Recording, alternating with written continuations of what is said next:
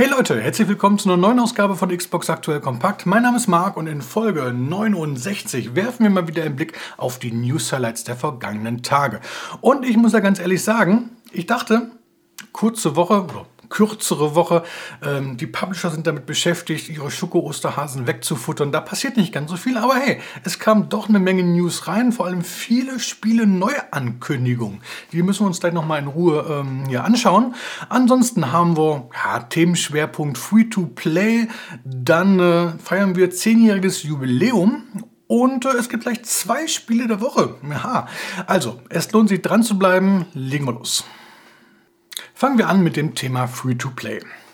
Free-to-Play-Spiele sind auf der Xbox ja erst seit letztem Jahr so wirklich Free-to-Play. Da ist dieser Xbox Live Gold Zwang weggefallen. Das heißt, auch für kostenlose Multiplayer-Spiele braucht man seitdem kein Gold-Abo mehr. Das heißt, alle diese Spiele, sei es nun Fortnite oder Roblox oder Halo Infinite, ähm, sind wirklich komplett kostenlos spielbar in der Grundfunktion.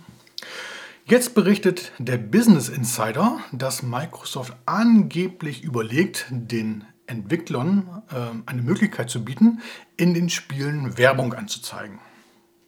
Das Ganze wurde von Microsoft bislang nicht weiter kommentiert. Insofern äh, erstmal mit Vorsicht genießen diese Mitteilung. Ähm, ja, und es sollen ein paar Regeln geben. Zum Ersten, die integrierte Werbung in Free-to-Play-Spielen soll das Gameplay nicht stören. Man könnte sich das so vorstellen bei Sport- oder Rennspielen, dass am Straßenrand, am, am Spielfeldrand irgendwelche Werbebanner angezeigt werden. Ähm, dann will man nur mit Werbepartnern zusammenarbeiten, die ja, seriöse Werbung anbieten. Also man möchte hier unangemessene und störende Anzeigen also definitiv vermeiden. Dann äh, will man für die Werbung keinerlei Nutzerdaten speichern oder verwenden und es soll auch keine Zusammenführung mit äh, anderen Microsoft-Diensten erfolgen, also beispielsweise Bing. Ähm, das heißt, es soll wirklich nur eine klassische ja, Bannerwerbung oder also es wird nicht nach, nach, nach den individuellen Profilen unterschiedliche Werbung angezeigt, sondern jeder soll das gleiche dort sehen. Äh, der wichtigste Punkt aber, die ganze Werbung soll nur dem Entwickler bzw. dem Publisher zugutekommen und Microsoft möchte davon keinen Cent abhaben. Grund dabei ist, äh, dass man wohl ja, unterstützen möchte, dass die Entwickler mehr Free-to-Play-Spiele auf die Xbox bringen. Ähm, ja, wie steht ihr dazu? Ich muss sagen, ich bin da so ein bisschen zwiegespalten. Einerseits kostenlose Spiele, wenn da mal irgendwie eine Werbung drin ist, würde mich nicht weiter stören, wenn, sie denn, wenn die Werbung denn nicht stört. Ähm, wie eben das Beispiel, wenn, jetzt, wenn ich jetzt ein Fußballspiel spiele und da ist in der Bannwerbung irgendwie Firma XY abgebildet, kein Problem. Ähm, selbst wenn es jetzt so, so eine immersive Werbung wäre, dass man in einem Rollenspiel in so ein Restaurant geht und da steht dann halt groß Meckes drüber oder sowas, könnte ich auch mitleben, wäre alles in Ordnung. Äh, was mich jetzt absolut stören würde, wenn es jetzt Unterbrechungen gäbe, ja, mit, mit, mit, mit, mit Werbevideos oder sowas, das fände ich schon ein bisschen nervig. Ähm, also so schlimm wie, wie im Mobilbereich soll es dann bitte auf der Xbox nicht werden. Aber grundsätzlich finde ich es nicht unbedingt verkehrt. Ja, Spiele sind kostenlos, warum kann man das nicht irgendwie mit Werbung ein bisschen refinanzieren? Finde ich in Ordnung. Ähm, Microsoft selbst hat jetzt, wie gesagt, sich dann noch nicht zu geäußert. Angeblich soll allerdings der Startschuss schon, oder was heißt schon, also Ende des Jahres oder beziehungsweise schon Spätherbst erfolgen. Äh, mal, mal, gespannt, ob da was draus wird. Lustigerweise, kurz nachdem Business Insider da über die Xbox berichtet hat, kam ein paar Tage später ebenfalls bei Business Insider ja, fast die identische Meldung zu Sony und der PlayStation. Ähm, ja, auch, dass man dort das genau das gleiche plant. Auch Werbung in Free-to-Play-Spielen und ähm, das lässt mich eigentlich ganz stark vermuten, dass da definitiv was kommen wird. Ähm, und es scheint sogar so, dass sich die beiden äh, Unternehmen da, Sony und Microsoft, ein bisschen abgesprochen haben. Ähm, wahrscheinlich möchte man einfach vermeiden, dass man selbst Spiele mit Werbung rausbringt, während der Mitbewerber da werbefrei unterwegs ist. also äh, könnte gut sein, dass sich da beide für Free-to-Play-Spiele auf Konsolen ein bisschen stärker machen wollen und entsprechend das Ganze so anbieten möchten. Also wie gesagt, schreibt mal in die Kommentare, was ihr davon haltet. Könntet ihr mit Werbung in Free-to-Play-Spielen leben? Wenn ja, in welchem Rahmen wäre das für euch okay? Könntet ihr euch auch mit Werbeunterbrechung arrangieren? Schreibt es mir gerne mal, ich bin sehr neugierig. Dann ist am Sonntag ein neuer Teil unserer Reihe heute vor zehn Jahren erschienen. Und der dreht sich um die Rollenspielreihe The Witcher.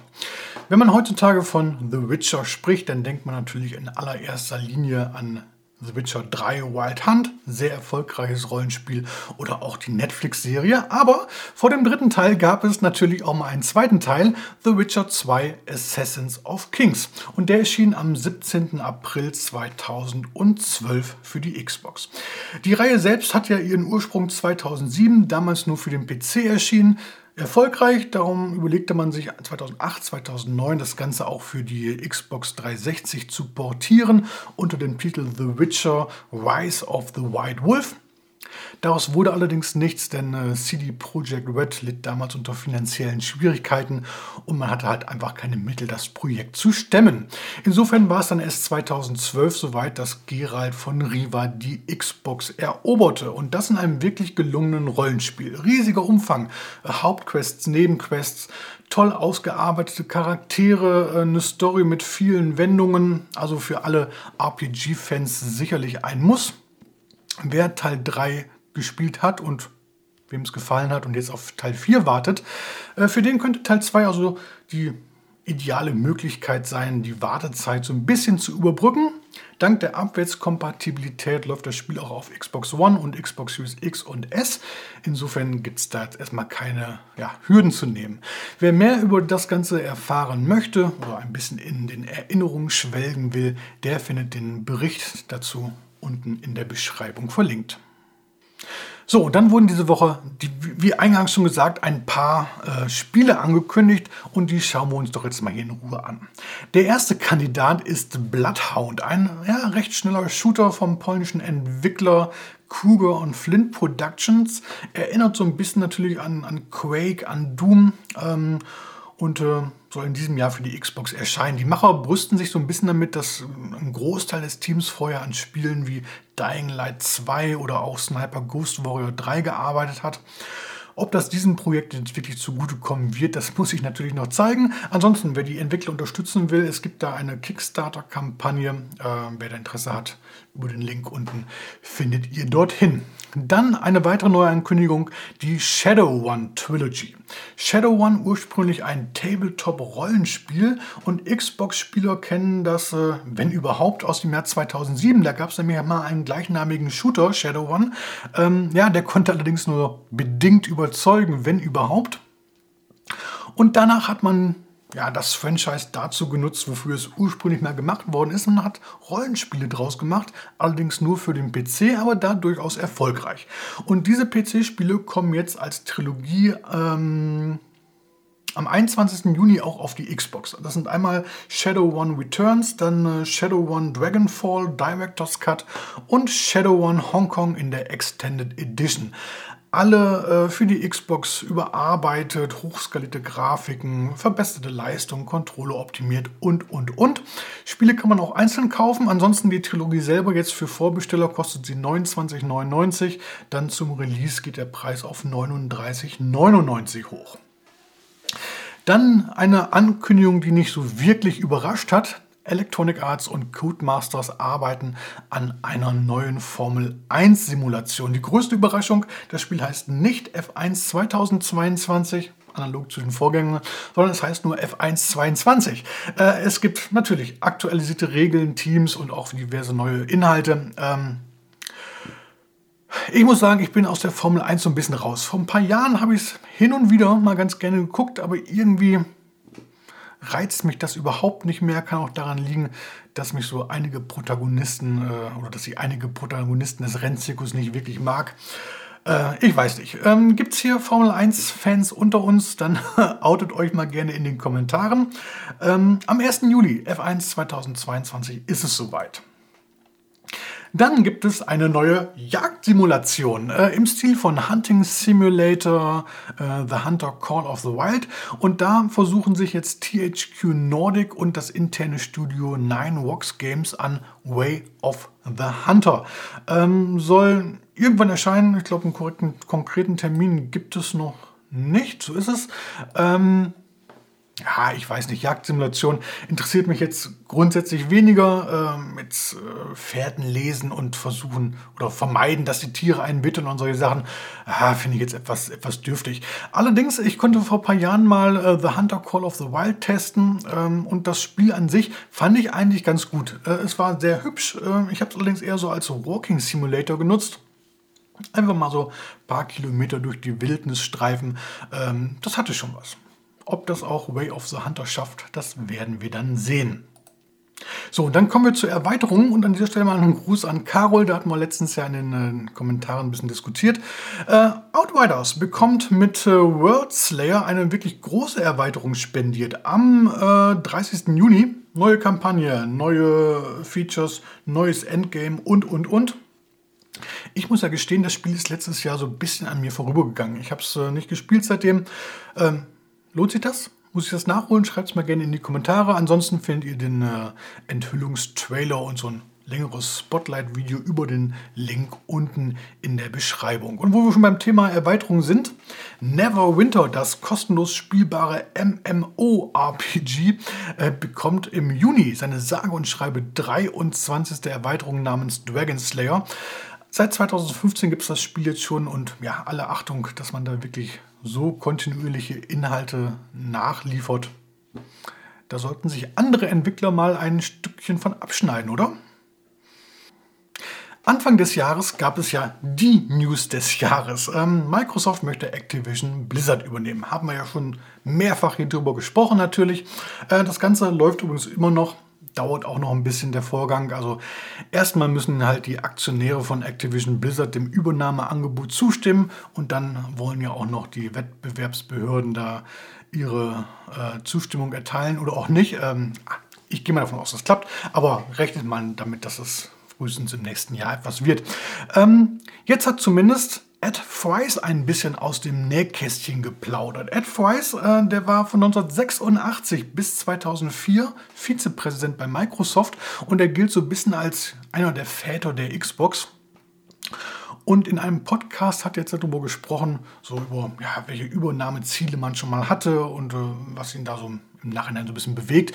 Und da kam jetzt auch zur Sprache, dass Microsoft schon zweimal versucht hat, Activision Blizzard oder genau genommen Blizzard zu übernehmen, nämlich einmal 1994 und einmal 1998. Und vor allem das zweite Mal äh, hat ihm äh, sehr schwer äh, auf den Magen geschlagen. Äh, denn da wurde man von Vivendi Universal oder wie sie damals hießen, äh, überboten. Und ähm, wir meinte, ähm, ja, hätte, hätte mir sehr zu schaffen gemacht, dass das Angebot an einen ehemaligen französischen Wasserversorger ging.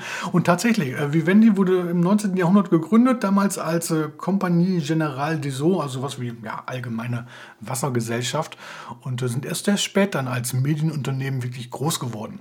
Nun ja, ähm, Vivendi Games, also die Spielesparte, wurde dann äh, 2007 mit Activision fusioniert. Daraus entstand Activision Blizzard und der Rest ist Geschichte. So, dann werfen wir mal einen Blick auf die restlichen News-Highlights, wenn man sie so nennen kann, hier im Schnelldurchlauf. Einmal Lego Star Wars The Skywalker Saga. Das Abenteuerspiel ist ja letztens erschienen. Mittlerweile ist auch unser Test dazu online. Link gibt es wie immer unten in der Beschreibung. Dann Steelwising. Ähm, Action-RPG erzählt so eine alternative Version der französischen Revolutionsgeschichte im Jahr 1798. Ähm, da wurden jetzt 5 Minuten Gameplay gezeigt, könnt ihr euch mal anschauen. Und dann Xbox Game Pass. Die Änderungen bis Ende April. Erstmal neue Spiele dabei, zumindest erstmal in der Cloud auch. Äh, F1 2021 und Need for Speed Hot Pursuit Remastered. Äh, und noch ein paar weitere Spiele, die mir ehrlich gesagt jetzt nicht ganz so viel sagen. Turnip Boy, Comets, Tax Evasion, Seven Days to Die, Research and Destroy, Bug Snacks und Unsold.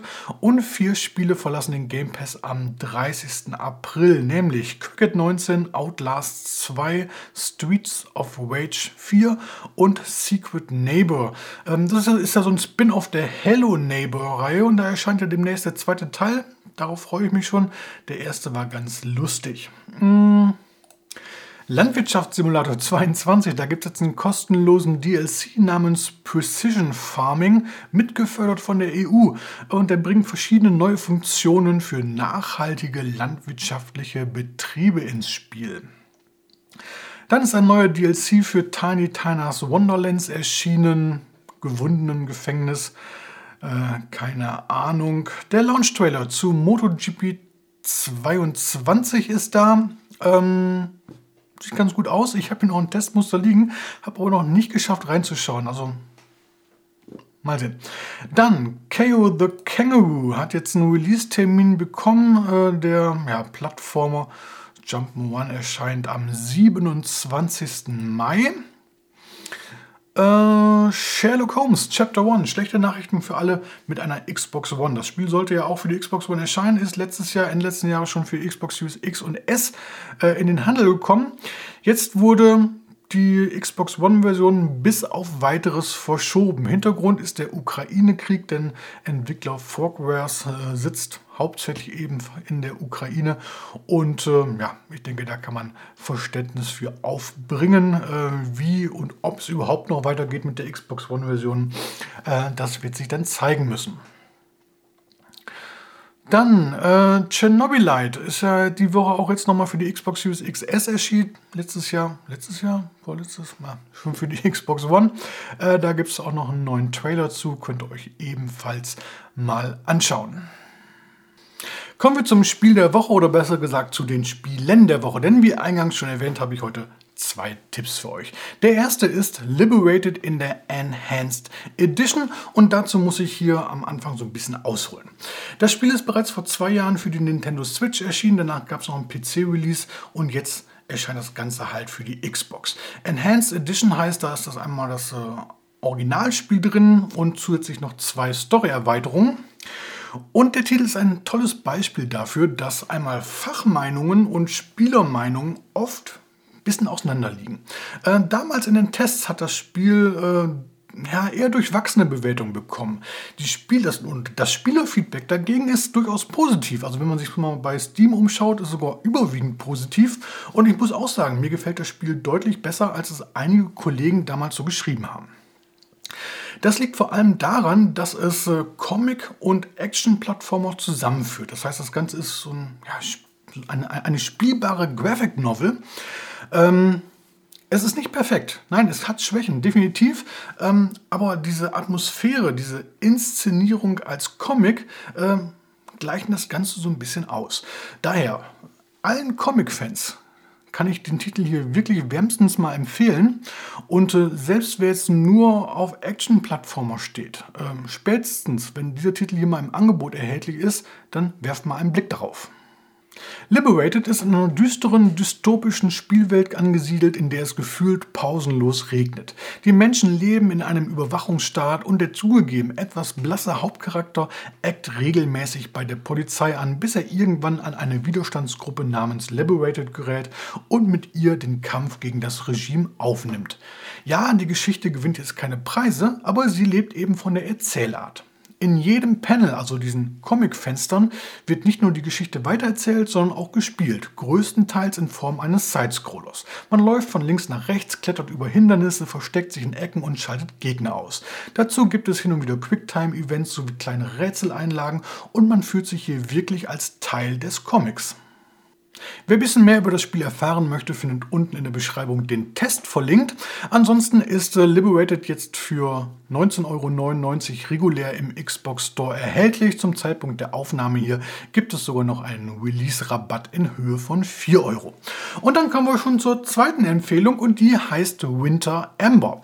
Der Hauptcharakter erinnert so ein bisschen an Assassin's Creed, rein spielerisch geht das allerdings mehr in Richtung Thief, denn Winter Amber ist ein Stealth Action-Adventure. Und äh, auch hier kann ich durchaus äh, eine Empfehlung aussprechen.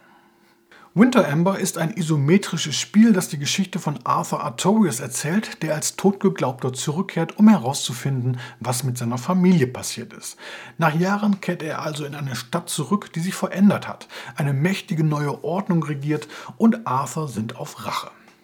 Winter Ember lässt sich Zeit, die Spieler in das Geschehen einzuführen. Das erste lange Level dient als Tutorial und langsam aber sicher werden einem die Grundlagen wie Bewegungen, Kämpfe und Fertigkeitsupgrades näher gebracht. Die Spielwelt ist dabei innerhalb der Levelabschnitte einigermaßen halb offen, denn es gibt nicht nur den einen linearen Weg. Dass der Fokus des Spiels auf Stealth liegt, macht sich in Konfrontationen direkt bemerkbar. Gerade wenn man den offenen Schlagabtausch sucht, verliert man schnell eine Menge Lebensenergie. Das heißt, am besten agiert man aus dem Dunkeln heraus, äh, sucht sich seine Opfer von hinten und erledigt sie im richtigen Moment. Winter Amber orientiert sich zwar einerseits am großen Vorbild Thief, andererseits bietet es aber auch eine eigene Interpretation des Genres. Während die Steuerung manchmal etwas hakelig und leicht ungenau ist, kann es auf der anderen Seite mit einer tollen Atmosphäre überzeugen. Wer mehr über Winter Amber erfahren möchte, findet auch hier den Test zum Spiel unten im, äh, in der Beschreibung verlinkt. Ansonsten, das Spiel gibt es ab sofort im Xbox Store, Kostenpunkt offiziell 23,99. Aktuell gibt es auch hier noch einen Release-Rabatt, sodass ihr ungefähr 20 Euro dafür auf den Tisch legen müsst werfen wir zum Abschluss nochmal einen Blick auf die kommende Woche. Ähm, und dann nochmal als Hinweis, ich habe es letzte Woche schon gesagt, an diesem Wochenende, heute und morgen, findet in Dortmund noch die German Comic Con statt in der Spring Edition. Ansonsten in Sachen Spiele ah, sieht es etwas dürftig aus. Ich habe hier noch The Stanley Parable auf dem Zettel, erscheint am Mittwoch. Hatten wir vor ein paar paar Ausgaben schon mal drüber gesprochen. Ist ja eher so ein ja, Nischenspiel. Müssen wir mal schauen, was draus wird. Ähm, ansonsten könnte nächste Woche eine Videowoche werden, denn es erscheint mal wieder ein neues Headset. Das habe ich hier schon seit ein paar Tagen liegen. Ähm, ich hoffe mal, dass ich das Anfang nächster Woche vorstellen kann lohnt sich auf jeden Fall, sich das anzusehen. Ähm, dann neigt sich auch schon wieder der April dem Ende entgegen. Das heißt, wir müssen einmal uns die Spiele-Highlights Mai anschauen und dann werden nächste Woche wahrscheinlich auch die Games with Gold für den Monat Mai vorgestellt und natürlich schauen wir uns auch die gemeinsam an. Das heißt, mit dem regulären Samstagsvideo könnten wir uns nächste Woche gleich viermal sehen. Uh, ist ein bisschen viel, oder? Aber das schaffen wir auch irgendwie. Hoffe ich. So, und damit verabschiedet sich Xbox Aktuell Kompakt Folge 69 in den wohlverdienten Feierabend. Wenn euch das Video oder der Podcast gefallen hat, dann lasst wie immer gerne ein Like oder wenn noch nicht geschehen, ein Abo da. Wir sehen bzw. hören uns beim nächsten Mal wieder. Bis dann, macht's gut. Ciao, ciao.